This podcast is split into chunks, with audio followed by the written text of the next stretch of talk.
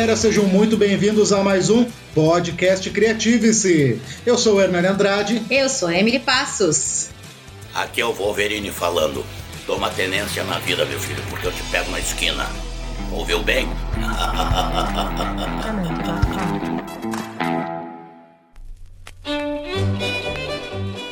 Muito bem, com essa introdução aí que eu não entendi nada, nós vamos começar hoje um assunto que é de curiosidade de muitas pessoas que eu sei. E para falar sobre isso, eu convidei a minha melhor amiga da vida para vir falar com vocês. Vou dividir ela um pouquinho hoje com vocês e o marido dela, mas eu vou deixar que eles se apresentem. Oi, meu nome é Patrícia, eu tenho 31 anos, eu moro 4 anos no Canadá e sou a melhor amiga da Emily da vida.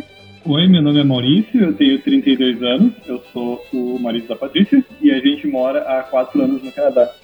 Muito bem, mas vocês devem estar pensando, né? Mas como assim, né? Melhor amiga com essa distância toda?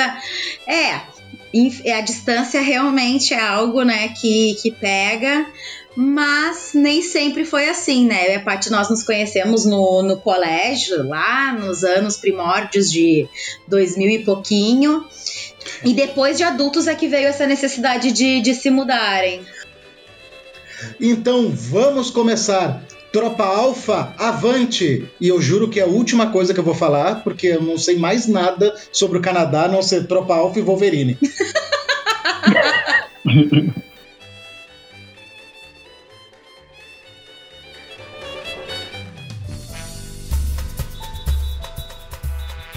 Mas então, vamos começar do princípio. Como é que vocês foram parar no Canadá? E o mais importante, por que o Canadá? Bom, então eu vou começar falando, porque a ideia foi minha. Eu e uma colega na faculdade, a gente tinha esse plano de, após faculdade, se mudar para um país estrangeiro e fazer uma pós né? O nome da minha colega de faculdade é Cláudia, e a ideia meio que partiu dela. E aí, quando a gente se formou, muita coisa mudou durante a faculdade, a gente acabou procurando empregos e não foi muito a fundo nessa ideia. Mas, como a coisa ficou difícil no Brasil, a gente revisitou a ideia. E aí, eu estava namorando com o Maurício, não há muito tempo. E então ela me convidou, eu aceitei, a gente foi numa agência Aí eu peguei todas as informações e cheguei um dia e falei pro Maurício, ó, oh, eu vou pro Canadá com a Cláudia. Tu quer ir? E aí ele baqueou, não sabia o que dizer no início e tudo mais. Mas simples assim, um dia eu chego lá e tá, a gente, eu tô indo embora do país e eu não. E a escolha do Canadá foi meio que por eliminação. Eu e a Cláudia, a gente ficou pensando, primeiro, a gente tem que ir para um país de língua inglesa porque é o que a gente sabe falar. E aí, de algumas opções veio a nossa mente, que foi Estados Unidos, Canadá e Austrália. A gente não pensou em Inglaterra porque a questão financeira é muito cara para a Europa. E aí, Estados Unidos não dá muita facilidade para pegar visto. Então, a gente já eliminou os Estados Unidos para isso também, porque tu não pode estudar e trabalhar ao mesmo tempo e ninguém tinha condições de não poder trabalhar, né? Tinha que trabalhar. E aí, entre Canadá e Austrália, foi uma decisão de distância, porque a gente queria ficar em contato com os amigos, com a família, hum. poder ir e vir com mais facilidade, fazer essa facilidade para a família também ir e vir nos visitar. E para a Austrália, o voo é absurdamente mais caro, absurdamente mais longo. A mãe da Cláudia já é uma pessoa de mais idade, então na época isso fez bastante diferença, assim, porque pegar um voo muito, muito longo, de muitas horas, é bem sacrificante. Então foi essa decisão. Eu pensei que era mais uma questão de aranha. Eu, eu ia comentar isso nesse momento. Eu ia dizer foi uma questão de distância, clima e aranha. Porque a gente não queria ir para lugar. Porque se tu vê os vídeos, vídeo qualquer sobre a Austrália, tu não, tu não vai para lá, mas nem de avião. Eu não passo nem por cima, porque tem até morcego gigante lá. Desde os filmes do Crocodilo Dundee, a gente tem uma impressão bem boa da Nossa, falar em Crocodilo Dundee entrega a idade aí. É, bastante, né? Mas eu tenho uma curiosidade Eu vou aproveitar também esse podcast para conhecer um pouco mais da história, porque eu conheço toda a história pelo lado da Paty, que é minha amiga. Maurício, eu quero saber como é que foi para ti receber esse convite, né, da tua recente namorada, de é o seguinte, eu estou, sim, fazia pouco tempo que eles estavam namorando quando a Paty disse, estou indo para Canadá, vai junto, não vai? Como é que, que, que passou assim pela tua cabeça? Uh, então, então, a gente realmente estava namorando há pouco tempo quando isso aconteceu, né? Porque a gente se conheceu na facu no final da faculdade já, né? foi quando a gente começou a ficar juntos. Aí aconteceu que eu me formei, ela se formou um semestre depois de mim, e aí, como a falou, a gente ficou procurando emprego durante um tempo. Uh, muita coisa aconteceu, a gente tentou treininho, a gente tentou várias coisas no Brasil. E, né, infelizmente, naquela época não estava muito bom no Brasil e, muita, e a gente não conseguiu nada foi quando a Patrícia veio comentar. Foi em. Eu me formei no início de 2015 e o Maurício já estava procurando emprego desde o meio de 2014. É, eu fiquei de 2014 a 2015 fazendo praticamente só processo de trainees, né? Indo para cima e para baixo no Brasil inteiro fazendo processo de trainee, mas na, não, nada estava acontecendo no Brasil naquela época, né? Então era, era bem difícil para gente. Foi quando a Patrícia veio e me, que veio com essa ideia. Sim, e qual foi a área que vocês se formaram? Nós dois somos formados em engenharia química. Então, um dos motivadores foi também buscar uma, uma outra oportunidade, já que no Brasil estava muito escasso as vagas né, dentro do mercado de trabalho da, da engenharia. De qualquer coisa, né? De qualquer coisa, na verdade, estava bem complicado e, e a gente fez muitos processos de trainee, principalmente, em várias regiões do Brasil não foi só em Porto Alegre para ficar perto de casa. A gente fez São Paulo, fez Rio, fez mais para cima, Paraná também. E nos desmotivou muito ver pessoas com muita experiência nos trainees. Pouca gente estava lá saindo de faculdade como a gente estava. A maioria das pessoas tinha experiência internacional, tinha experiência de trabalho já de dois, três anos e estava ali competindo para um salário de R$ 1.500. Puxa vida! Sabe? E isso nos desmotivou muito, muito. E o que para mim fez dar uma guinada dizer vou foi a questão econômica, assim, né? Então não tinha oportunidade. Eu passei num trainee, fui chamada, fiz os exames pré-contrato, aqueles que precisa fazer, e na hora tava, me mandaram para casa. Isso era para Belo Horizonte me mandaram para casa depois de fazer os exames para esperar o resultado e assinar o contrato. E aí, dois, três meses depois, eu esperando, esperando, sem resposta, falaram que cancelaram o programa de trainee naquele ano. Ah. E aquele, para mim, foi o estopim, assim, de dizer chega, porque a gente estava gastando muito com isso. Porque às vezes a gente recebia assim: ah, você tem que estar em São José dos Campos em dois, três dias para entrevista. Gente, uma passagem de avião para o interior de São Paulo em dois dias é caríssimo. Ah. Sabe? Então, assim, estava desmotivando muita gente. A gente estava gastando muito dinheiro sem entrar nada. E minha mãe me pressionou bastante, assim, tu não pode ficar em casa. Tu tem que fazer alguma coisa, tu tem que voltar a estudar ou começar a pensar em abrir um negócio, alguma coisa, um concurso, alguma coisa tu tem que fazer. Hum. Eu me lembro que nessa época eu ainda estava trabalhando. Eu, nessa época eu fui trabalhar em loja, porque a gente ficou procurando emprego. Eu lembro que nessa época eu fazia o processo de trainee e durante muito tempo eu fiquei trabalhando em loja. Eu trabalhava na finada da Senac, no Barra, em Porto Alegre. Uh, na época que ela não existia ainda. E era o jeito que a gente tinha arranjado de conseguir algum dinheiro, porque realmente emprego na área estava bem difícil na época, né? E a gente via nossos colegas também trabalhando não como engenheiros, os poucos que conseguiam emprego como analista, ganhando muito pouco, sabe, ganhando o equivalente a estágio. Então a gente não via perspectiva e até hoje a gente não vê tanta perspectiva. Ainda colegas que estão trabalhando já na área há sete, oito anos ainda estão ganhando esses salários de analista. Então é, é, bem complicado a área de, de engenharia, porque o, o PIS é muito alto e aí então ninguém contrata. Sim.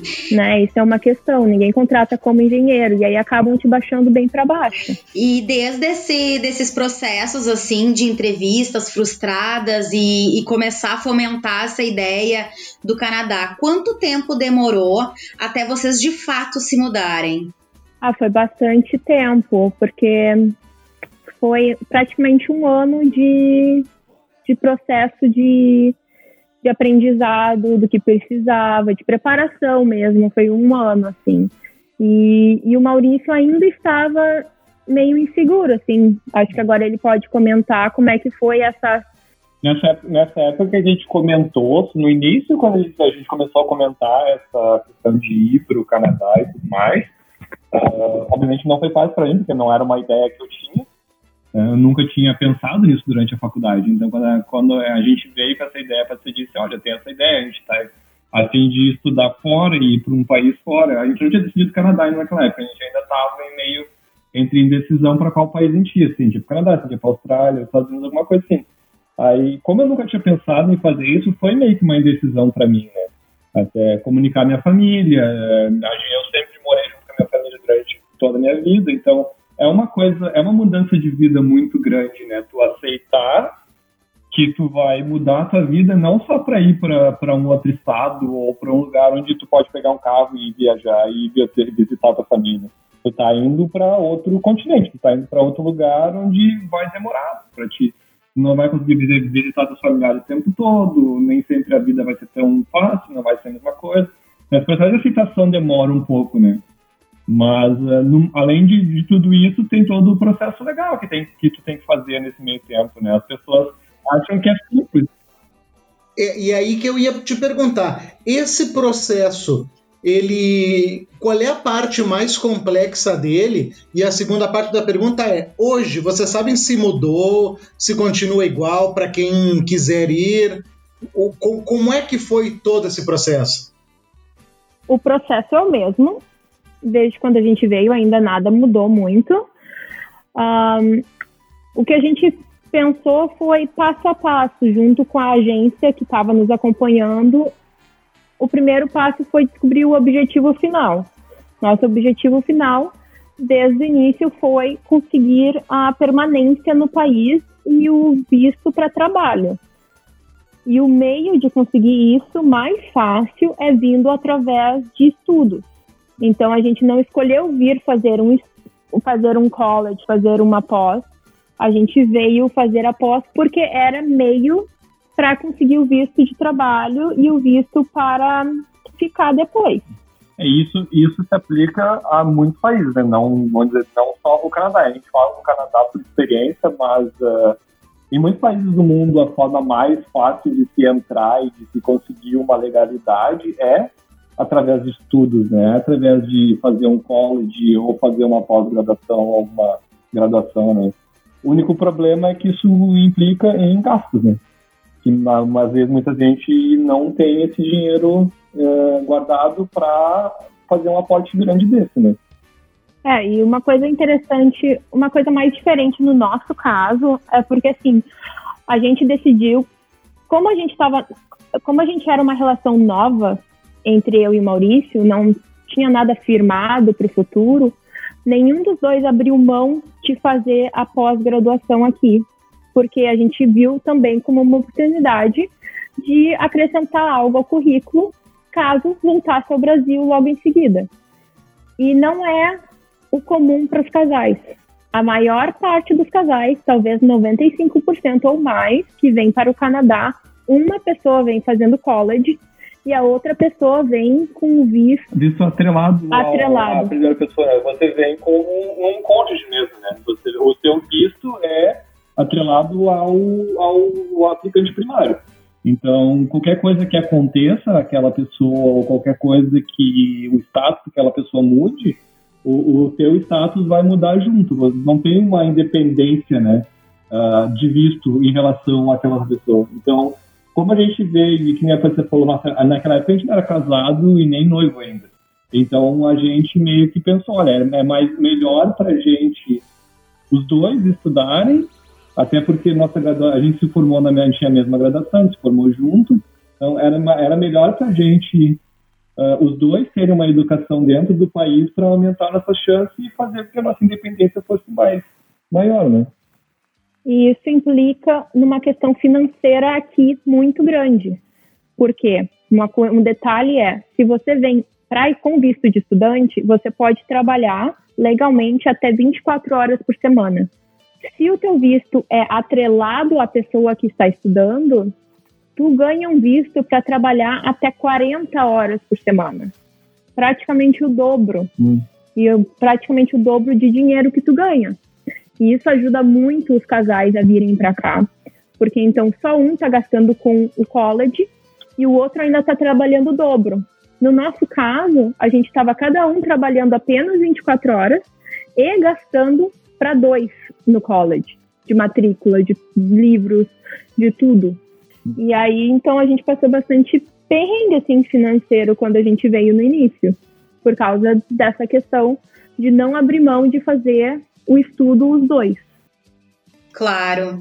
E tu falaste ali que no início, né, vocês procuraram uma pessoa que orientou vocês. Uh, vocês procuraram uma agência. Qual é a melhor forma para quem quer hoje tem esse plano? O que de documento vocês tiveram que, que fazer, que dá conta, porque foi todo um gasto. Tu já tinha o visto. Eu não sei se o Maurício já tinha, uh, mas eu sei que é toda uma protocolada, é papel, é provas que vocês fizeram. Conta um pouquinho desse processo meio que dá um guia assim para a galera que está afim de ir. Claro. A gente escolheu fazer por uma agência de turismo, de intercâmbio, por ter não ter segurança em fazer por si próprio, mas tem hoje sim muita informação na internet e a gente conhece muitas pessoas aqui que vieram por conta própria. Então tu não necessariamente tem que ter alguém te auxiliando, mas a gente não sentiu confiança em fazer por si mesmo. É, então, o passo a passo foi escolher primeiro o curso que a gente ia fazer, e aí depois que escolheu o curso, a gente escolheu o lugar que a gente ia ficar. E uma curiosidade no nosso caso é que o lugar que a gente resolveu ficar não é o lugar que a gente foi. Porque um dos documentos, um dos primeiros documentos que tu precisa é uma prova de proficiência em inglês. Então, para fazer um curso aqui num college, tem dois caminhos ou tu apresenta a prova de proficiência em inglês com a nota que eles pedem, ou tu faz um curso anterior ao college de inglês na própria universidade. Durante o curso de inglês na própria universidade, você não pode trabalhar e o custo é altíssimo. Então a gente optou por estudar no Brasil e fazer a prova de proficiência. No caso, no nosso caso específico, o Maurício tirou uma nota na prova de listening de 5. E o lugar que a gente queria ir pedia 5.5. Ah! E aí a gente teve que descobrir o que fazer. Então, tinha duas opções. Ou a gente escolhia um outro lugar que aceitava essa nota, ou refazer a prova. O, só para dar uma informação, quando, quando você faz um teste de inglês, algum, alguns colleges e universidades aqui no, no, no Canadá, que é a nossa experiência, Uh, no Brasil, geralmente eles pedem o IELTS ou o TOEFL. São os, os dois principais uh, tipos de teste de proficiência de inglês que pode ser feito no Brasil, que são aceitos no mundo inteiro, né? O, o IELTS é mais britânico e o TOEFL é mais americano, se não me engano. E algumas, é, isso vai mais, é, a sua nota, ela vem individual, são, ela, o teste são divididos em quatro partes, que é o listening, o speaking, o writing e o reading, né? Então, algumas, algumas instituições, elas olham só a tua nota geral, que seria a média das quatro notas, e aí pega o teu overall, né, que seria a média. Algumas outras, elas pedem que tu tenha o um mínimo em cada uma delas. E foi isso que foi isso que foi o problema pra gente quando a gente veio pra cá, né? Que essa que a gente queria ir, ela pedia uma, uma nota mínima em cada uma delas. E a nossa opção foi ir para alguma outra em que pedisse só uma nota mínima no, na média. Que daí eu poderia entrar também, né? E aí, então, essa foi a primeira parte. E para ir sem saber inglês, nem pensar. Para fazer cola de mão. Porque, assim, a gente viu muito, mas muito mesmo, dos casais onde um vem para estudar e o outro vem só para trabalhar, onde que a pessoa que vem só para trabalhar não fala inglês. E aí eu posso falar um pouquinho mais para frente sobre isso, mas eu vou voltar e dar ali o passo a passo do que para a gente chegou aqui. Então a gente fez a prova de inglês. aplicou para fazer a inscrição no college e aí foi aceito. Aí depois que a gente foi aceito, precisava tirar o visto de estudante. Para tirar o visto de estudante, então tu tem que ter comprovação de vínculo com o Brasil. E aí isso é bem complicado de provar. Então, ou é por assim, tu tem irmãos, parentes, aí tu comprova endereço, se tu tem algum bem, carro, é, conta, conta poupança, todas essas coisas comprovam vínculo com o Brasil. Porque a princípio tu tá indo com visto de estudante, então tu não vai ficar no país. Então tu tem que ter um vínculo para voltar. A outra coisa que tu precisa comprovar é situação financeira. Então tu precisa comprovar que tu tem um dinheiro montante para pagar o college da duração do teu curso, seja de um, dois ou três anos, mais, mais o dinheiro para ficar no Canadá durante aquele tempo, que, se eu não me engano, eles consideram 1.200 dólares por mês por pessoa. Então, tu calcula isso, o college, mais 1.200 por mês por dois anos. E aí tu tem que comprovar essa renda. Nossa! É, é bastante dinheiro que tem que tem que comprovar para vir para cá. E aí, então, foi, foi um jogo de, de cintura, assim, é, juntar dinheiro daqui, dali, pegar emprestado e devolver depois, botar tudo numa conta e ficar naquela conta por dois, três meses, porque eles pedem três extratos. Então, por três meses, tu tem que ter aquele dinheiro parado para comprovação. Ah, Então, foi bastante jogo, de passa para uma conta, passa para outra. junta os parentes tudo para poder ajudar. Exatamente. Também, é. Em relação ao inglês também, né, uma coisa é bom dizer, é, vir para cá sem inglês não é impossível, porque tem gente que vem. Uma opção é alguns, algumas instituições daqui, alguns colleges, eles te oferecem ah, um curso de inglês. Tu pode vir para cá fazer um curso de inglês ah, durante seis meses ou um ano, depende do, do teu nível. E antes de tu iniciar o curso, né, o curso que tu quer fazer, Entretanto, uma coisa que tem que ressaltar é uh, tem que se empenhar no curso de inglês aqui, porque pela que experiência que a gente tem das pessoas que fizeram o curso de inglês aqui, ele não é o suficiente para te sair com uma proficiência grande. Ele vai te dar a noção básica de, de inglês para te lidar no dia a dia, sim, mas uh, que tenha em mente que não vai ser o suficiente para te fazer um curso no college ou na universidade depois. Uh, aí depende de cada pessoa ir atrás, aprender e, e querer, e querer aprender, né? Mas uh, o ideal seria sempre ter uma base, né? Porque uma coisa que as pessoas pensam que é o inglês é uma coisa muito importante quando se vem para um país de língua inglesa. E eles priorizam muito isso. Uh, pessoas que têm um inglês mais decente e que têm uma comunicação melhor, tu acaba evoluindo muito mais rápido do que pessoas que não têm. Então, uma coisa, uma dica que a gente dá é sempre se esforça, tenta aprender inglês um pouco antes de vir para cá, porque é, ajuda bastante. Vai fazer com que as suas chances quando cheguem aqui aumentem significativamente muito mais do que uma pessoa que não tem.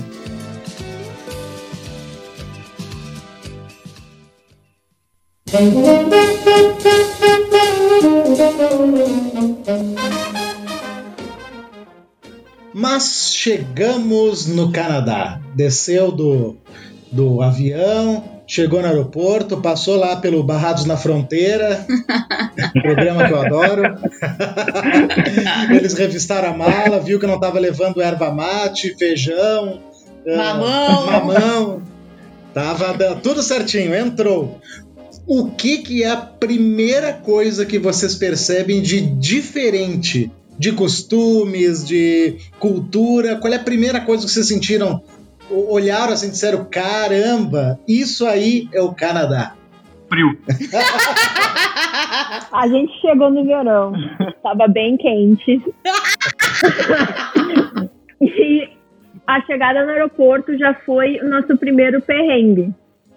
Então a gente chegou de um voo de mais de 30 e poucas horas e a gente não teve essa impressão de ah, isso é o Canadá no nosso, na nossa experiência. Porque a gente chegou muito de noite, era muito, muito de noite, e a gente passou umas três horas no aeroporto e a gente teve mala extraviada. E foi uma experiência bem complicada a chegada. Mas o que a gente viu de primeiro diferente foi as estradas, os prédios, a, a, vista da cidade grande, assim, uma coisa bem diferente que não se tem no Brasil, né? Então, tudo muito limpo, estradas largas, pavimentadas, viadutos passando um por cima do outro, prédios todos envidraçados, altos. E as pessoas falam inglês. Ninguém falava português.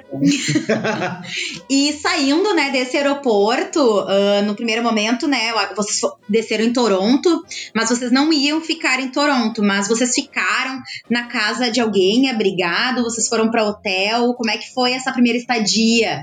Abrigado, parece que eles foram refugiados, né? Ficaram abrigados. Uh, a gente, uh, eu já tinha uma, eu já tinha alguma experiência de Canadá. Eu primeira vez que eu vim para o Canadá foi em 2009. Então eu já sabia que o ideal era vir e ficar num lugar provisório para escolher um lugar vendo mesmo, para ficar a longo prazo.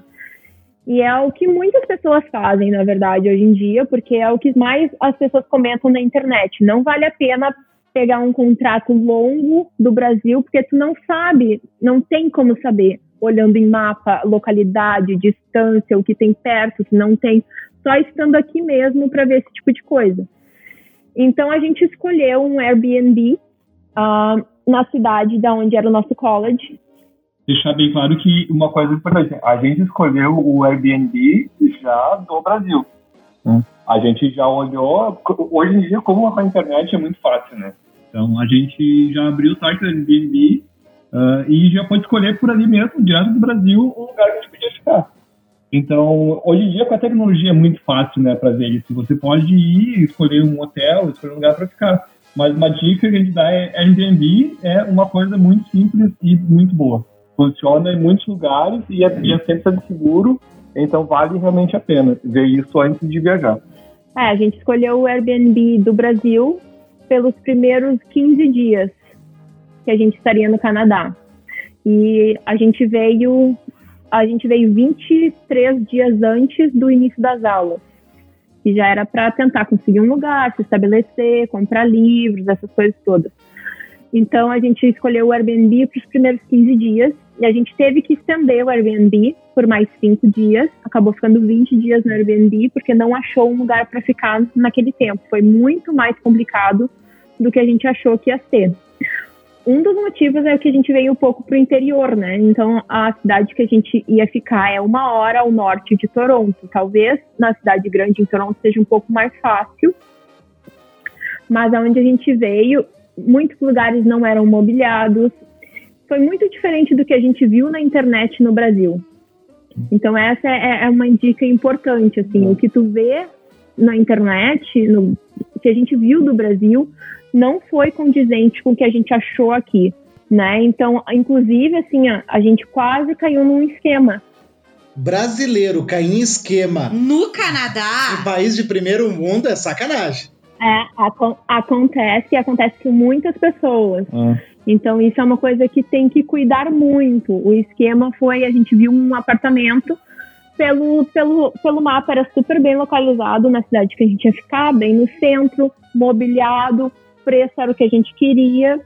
E aí a gente entrei em contato com o dono, o dono mandou foto dele, mandou comprovante disso, daquilo, tudo certo.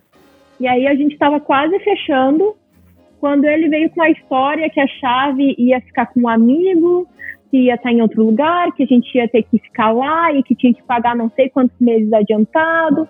E aí a gente começou a desconfiar. É. E aí a gente. O brasileiro desconfia de qualquer coisa, né? Sabe como é que a gente é? Quando a esmola, quando a esmola é demais, o santo desconfia.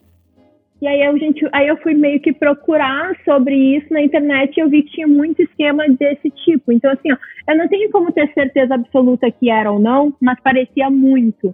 Principalmente depois que eu vim e vi o que tinha disponível pelo preço que eu estava procurando e aquilo que o cara estava me oferecendo. Não condiz. Hum.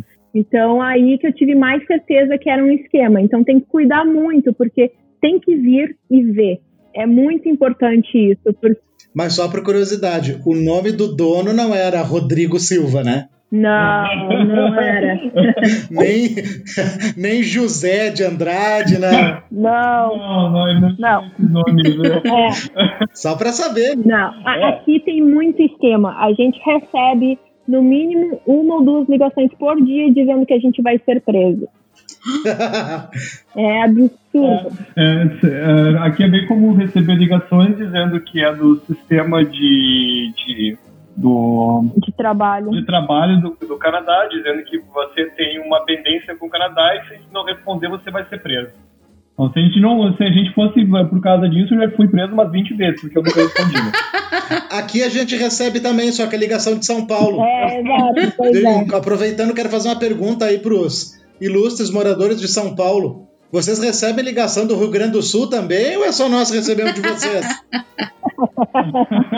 Não, eu fico pensando assim, ó, a gente recebe a ligação de São Paulo, a gente tem a opção de não atender. Ah, São Paulo é cobrança. E quem mora em São Paulo pode ser a mãe ligando de um orelhão? É. Eu acho que isso vai subindo, entendeu? Quem é de São Paulo recebe lá do Maranhão. Faz assim.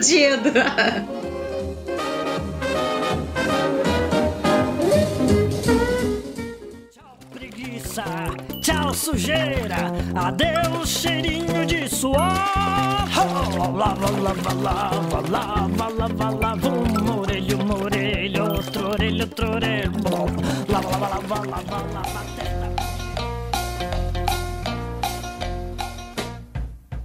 Mas em relação à cultura, qual foi o maior choque que o vocês primeiro, tiveram? Qual foi o primeiro choque Isso, primeiro. cultural, assim? Para mim, o primeiro choque cultural foi de higiene. Certamente. As pessoas têm uma. Mas já, já dava para ver assim de cara? De cara. No primeiro dia de convivência com as pessoas na rua, no college, nas salas de aula, foi, foi bem impactante. É, as pessoas não lavavam a cara. Dá pra te tipo, levantou, cara. botou a roupa e saiu. Exatamente. É, e aí, conforme a gente foi ficando amigo de algumas pessoas aqui, colegas do The College, ou colegas do trabalho, e foi tendo mais intimidade e olhando e vendo, foi piorando as coisas. é, as pessoas têm um, as pessoas têm uma noção aqui de higiene muito, muito diferente da gente. Então, esse foi um, um choque cultural é, para mim, pelo menos, foi o primeiro mais impactante, porque era bem difícil, às vezes, de conviver com algumas pessoas nos ônibus ou nas salas. Quando as pessoas falam no Brasil que a gente é pobre, mas é limpinho, as pessoas não entendem o quanto o brasileiro é limpo, na verdade. Até tu chegar aqui e perceber que as pessoas têm um hábito de higiene bem diferente do que a gente está acostumado. E não é que seja errado ou certo. É que eles não têm o hábito, pelo jeito, né? Ah, que nojo. Não, não tem. E, e, a gente consegue entender como isso é cultural, porque aqui faz muito frio por muito tempo. Né? Então são nove meses de frio, muito frio. E, e calefação, aquecimento, ar-condicionado é relativamente uma coisa nova. Então imagina, né, como é que era antes. E é uma coisa cultural. No Brasil, por exemplo, que é um país que faz calor o ano inteiro, inclusive tem os veranicos do inverno, né? As pessoas tendem a se higienizar, tomar banho mais facilmente. Então, e, é e tu falaste do, do, pessoal do trabalho. Como é que foi para vocês? Vocês já chegaram com algum trabalho já aqui engajado? O college indicou vocês ou vocês saíram batendo de porta em porta? A gente saiu batendo de porta em porta tem de todos os casos. A gente viu aqui pessoas que vieram já com trabalhos engajados, ou pessoas que tiveram ajuda do college, mas a gente não teve tanta sorte. Eu consegui, a gente chegou aqui metade de agosto e eu consegui emprego metade de setembro e fiquei nesse meu emprego até março desse ano. Para o Maurício foi um pouco diferente, acho que ele pode comentar melhor. Uma coisa que as pessoas têm que ter também bem claro quando se vai para um país diferente é que, como a Patrícia falou, tem muita. A gente conhece casos de pessoas que vieram já para o Canadá, inclusive a nossa amiga que veio junto com a gente, que estava que, na faculdade, ela veio transferida da empresa dela do Brasil. Então ela já veio com o emprego certo, né, garantido. Mas uh, uma coisa que as pessoas têm que ter em mente é quando você vai para um país diferente, você vai começar de baixo. O meu primeiro emprego quando eu cheguei no Canadá foi lavando prato no restaurante, por exemplo.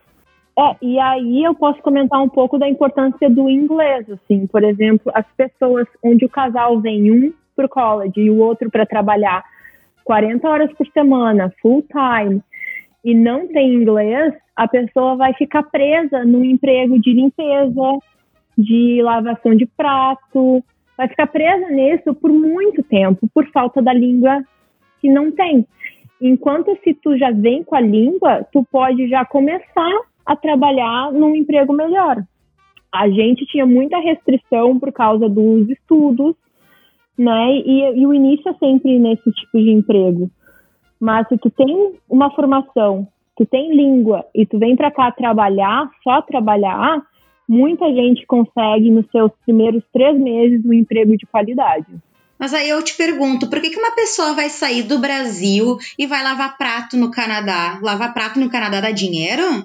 Dá mais dinheiro que trabalhar no shopping. No shopping aqui no Brasil, isso tu diz. Isso, isso, é isso que eu digo. Eu acho que depende, sabe? Eu acho que tem várias opções. Se tu é casado, vem como casal, e o teu marido ou a tua mulher vai, vai estudar e pretende em dois, três anos estar num emprego super legal, eu acho que é válido porque tu está vindo acompanhando alguém.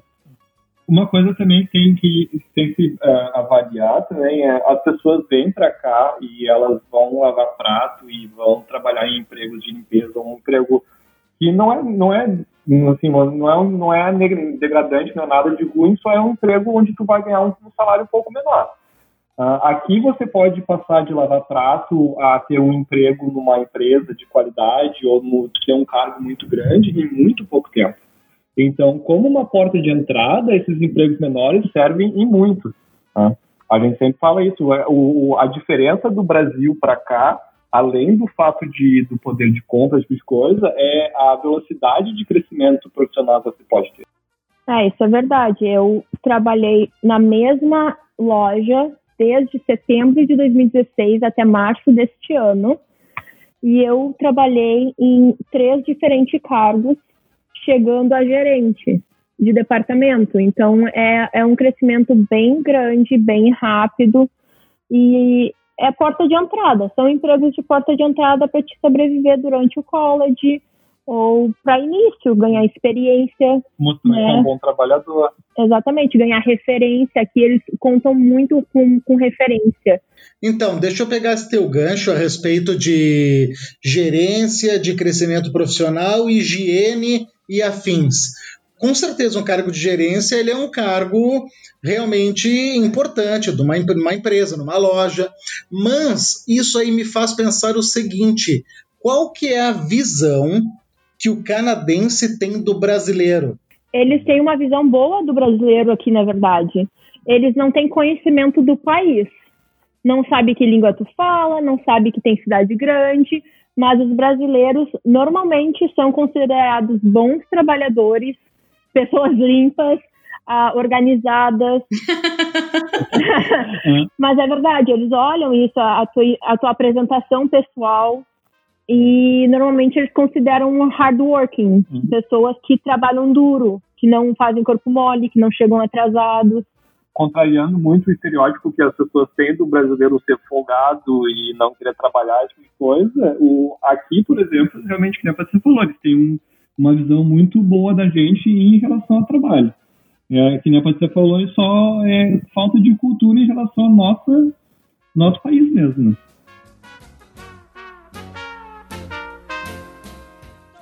oito anos que recebo Bolsa Família, meu dinheiro nunca aumentou, só ganho 134 reais, não está dando para comprar nenhuma calça para minha filha que tem 16 anos.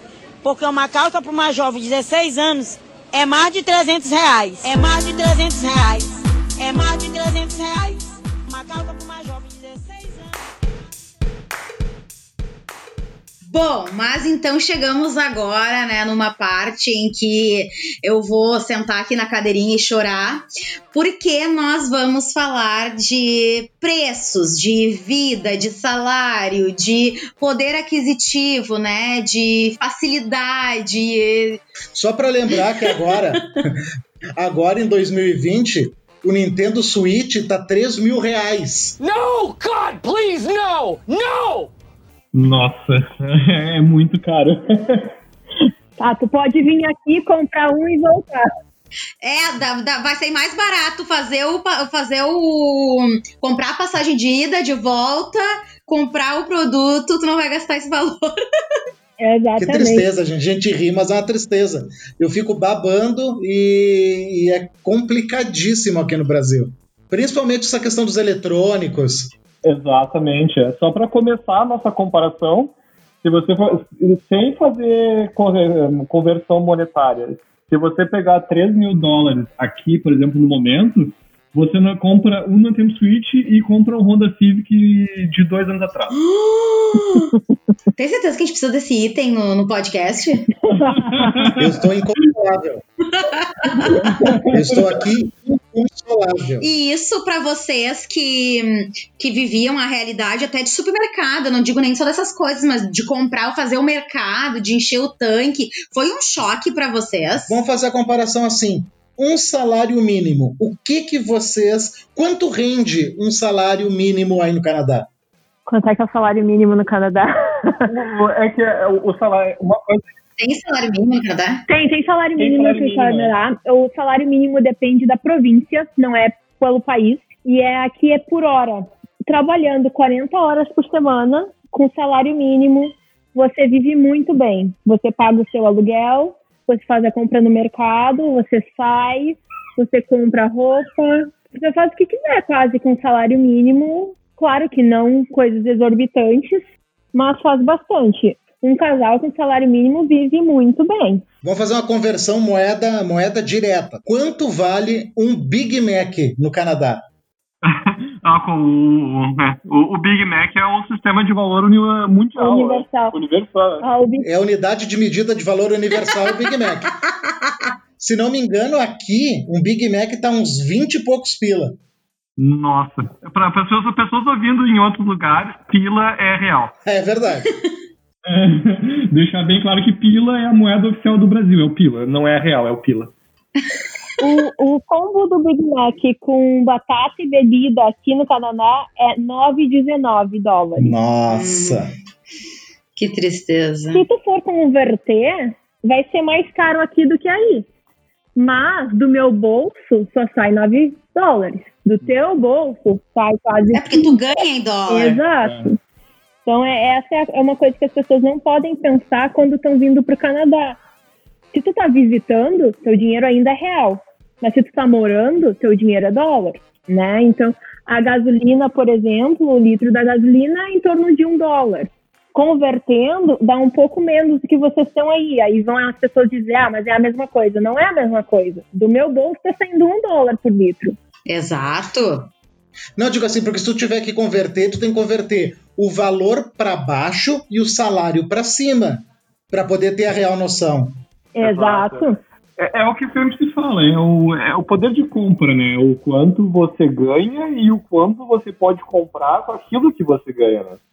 É isso aí. Mas vamos continuar dando uma, uma metralhada. Vamos fazer um, um quiz. Um quiz, quiz rapidinho. Eu pergunto e vocês respondem na lata para deixar o, o brasileiro com ruborizado. Vamos lá. Coca-Cola 2 litros. Um dólar e 90 centes. Litro de leite. Não compro leite. Próximo. Próximo. Quilo da carne. Eu não tenho certeza do preço por quilo, mas assim, ó, uma peça de picanha inteira é em torno de 15 a 20 dólares. Sabão em pó. Aqui a caixa é gigante, nem se compara com a do Brasil, daria umas 3 do Brasil e é uns 6 dólares. Nossa, um homo tá quase 30 pila aqui. Nossa, é muito caro. Água mineral. É, o fardo de 24 garrafas de, de 500 ml é 2 dólares. Nossa, eu já fiquei me imaginando com isopor na cabeça. vendendo, vendendo água mineral. Mas agora assim, ó, pra, Aqui não tem, não tem, não tem tranqueira pra isso. Final round. Mas agora, assim, ó, para encerrar, agora para ser o, o, o golpe final, eu vou perguntar três coisas: iPhone última geração, O mais top do iPhone é em torno de 1.100 dólares. Mas a gente nunca paga isso porque vai pelo plano. É, É de graça pelo plano. PlayStation 4, já que o 5 não saiu ainda. O, eu, com, eu comprei um PlayStation 4 pro meu irmão de presente no ano passado. Eu comprei o combo do PlayStation 4. Vinha com o jogo, acho que paguei 200 dólares. 269 dólares. E para encerrar, aquele carro maroto 1.0 completinho. Aqui não tem carro 1.0, pra começar. Mas Quando tu acha que a humilhação chegou num nível, ela desce. o, o mais barato, o mais fuleirinho que tu vai encontrar vai ser 16 mil e é um carro que custa comparativamente 80 mil reais. Finish him. Flawless victory. Mas vamos encerrando o assunto valores. Eu quero que vocês deem para nós uma descrição, sabe, da vida, do cotidiano. Como que é realmente comprar roupas, comprar alimentos. É, é realmente tudo tão, tão fácil não, assim, mas tão acessível quanto realmente parece. Pra mim, eu acho que sim, eu diria que sim. Tem, tem muitas pessoas que vêm pra cá achando que vão ter um estilo de vida inicial, mesmo que tinham no Brasil. E não, não é a realidade, tem que vir preparado. A gente passou dois anos de perrengue, passou seis meses dormindo num colchão no chão. Essa foi a nossa realidade, mas foi seis meses. Enquanto no Brasil a gente não tinha perspectiva de sair da casa dos pais. E a gente estava vivendo com o nosso dinheiro. E, eu- e o crescimento foi muito rápido, pelo que a gente tem hoje, comparativamente ao que a gente veio para cá. Então, sim, tudo é bem fácil, mas tem que passar pelo início. Então, essa é a dica que eu deixo pro pessoal: não, não desanima. Tem que passar o início para chegar num, num ponto onde as coisas ficam, sim, muito fáceis. É fácil comprar eletrônico, é fácil comprar roupa, comida de tudo do bom e do melhor. Tudo muito fácil. Consegue ter né, aquela sensação de que o teu dinheiro vale alguma coisa, De que tu não tá só trabalhando pra correr atrás de pagar boleto. é de que tu olha para alguma coisa na prateleira, na, na vitrine da loja e pensa, eu posso comprar. Eu economizo dois, três meses e posso comprar, ou às vezes não, né? A realidade é que realmente já está barato, eu posso comprar agora. Algo que nós brasileiros não Às vezes temos que conseguimos. pagar né? em 24 vezes e quase o dobro de juros pra ter acessibilidade, né? Algumas coisas. É, exatamente. O, o, o inicial, onde você vê essa, essa diferença, é que nós pensamos isso quando chegamos no Brasil. O brasileiro chega aqui e a primeira coisa que você pensa é: eu quero comprar uma coisa cara, eu, o que eu vou fazer? Eu vou parcelar. Então, e você chega aqui e você vê que não existe parcelamento. Não, as coisas que você quer comprar não tem como parcelar em uma, duas, 24 vezes. Tirando o carro, caso, as coisas mais caras, mais ah, tu não pode parcelar um móvel, um eletro, um- uma televisão, uma coisa que não existe, porque justamente por esse motivo, você pode comprar aquilo que você quer durante um mês, ou você economiza durante dois, três meses, ou no máximo um ano, e você pode ir lá comprar, né? Então, essa já é o indicativo de que o poder de compra é muito maior, né? E as coisas são muito mais acessíveis daqui do que lá. Isso é uma coisa que a gente não pode negar. é, O poder de compra fora do Brasil é muito maior. Muito bem, mas então, né, passado quatro anos da chegada, dos perrengues, do choque cultural, da emoção de poder comprar um carro e toda, né, essa facilidade, vocês já estão bem adaptados, já estão bem. Mas falando sobre a questão da saudade, o, vocês a vida daí realmente é infinitamente melhor, né? As condições. Mas o que, que pega pra vocês agora, já quatro anos depois, né? Distantes e. a saudade da família, é a saudade da comida. O, o, o que é assim que traz mais saudade para vocês?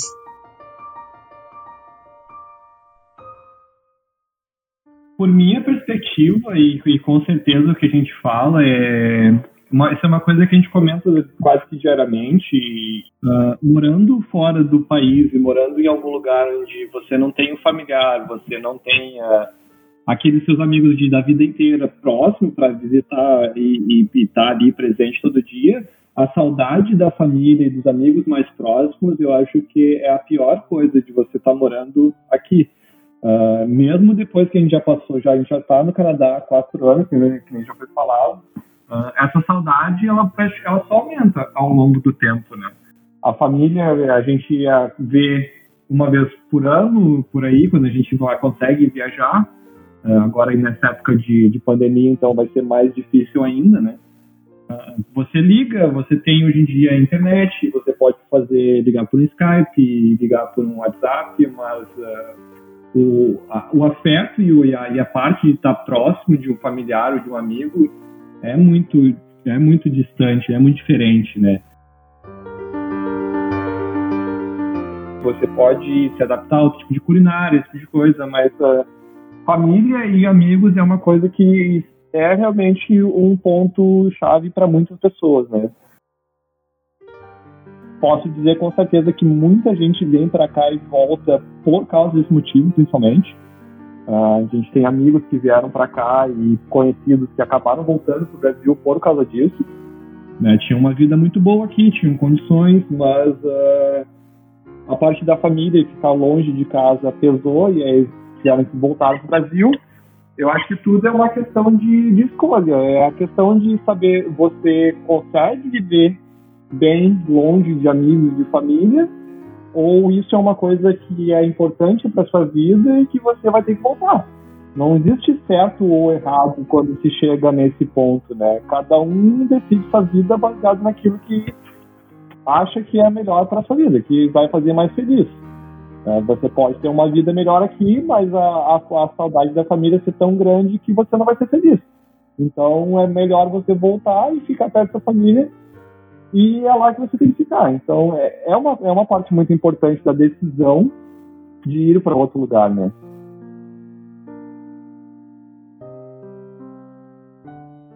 Antes de ir, vocês imaginavam que, que essa saudade ela iria ser tão forte? Porque quando a gente vai viajar ou quando a gente escolhe morar longe, a gente sabe que vai bater saudade. Mas só quando a gente está vivendo a situação é que a gente pode realmente avaliar. E deixa eu só completar tem uma coisa que eu acho que eu sentiria muito se eu estivesse fora do Brasil, que eu acho que é um sentimento que vocês também devem ter, que é o sentimento de porra, eu tenho que sair do meu país para poder viver bem. Que bosta! É, eu acho que eu posso dizer um pouco mais sobre isso. Maurício sempre sentiu muita saudade desde o início eu achei que eu ia sentir menos. E chegando aqui, vivendo aqui, eu comecei a sentir cada vez mais. Eu achei que eu estava um pouco mais preparada e não estava. E aí começa a bater esse sentimento de frustração que Hernani tu falou agora. Que bosta, que merda que eu tenho que escolher entre. Eu não quero escolher entre ter tudo que eu tenho aqui e ficar perto da minha família. Eu quero os dois. E aí a realidade é que não tem como ter os dois.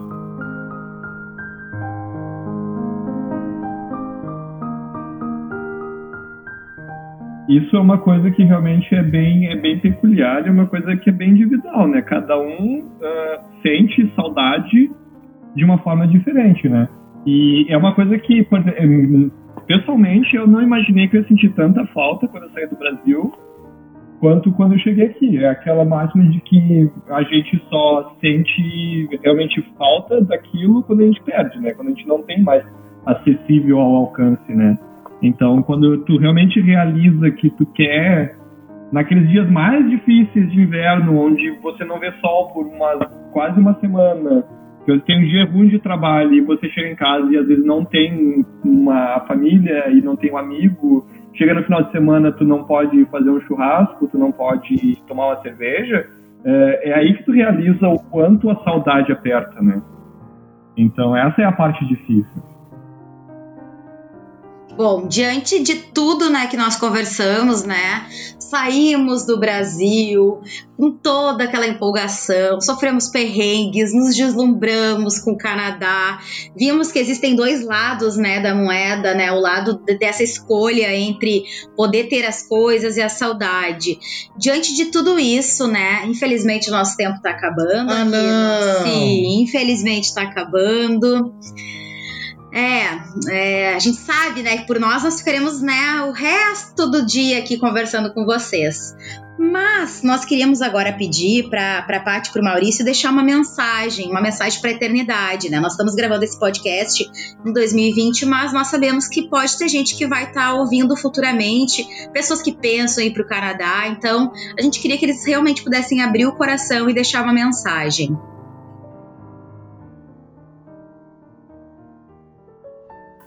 Bom, a minha mensagem é para as pessoas que querem vir para o Canadá, que é uma experiência única, maravilhosa, venham. E tudo bem se quiser voltar depois, não tem problema nenhum, é uma experiência. E minha outra dica seria acreditar naquilo que está na internet, na experiência dos outros que já vieram. Porque às vezes a gente pensa, não, comigo vai ser diferente, comigo vai ser isso, vai ser aquilo. Não. O início é para todo mundo igual. Então, assim, ó, acredita na experiência do próximo. A minha dica que eu daria é se preparem. Para quem quer vir para o Canadá, é, é legal.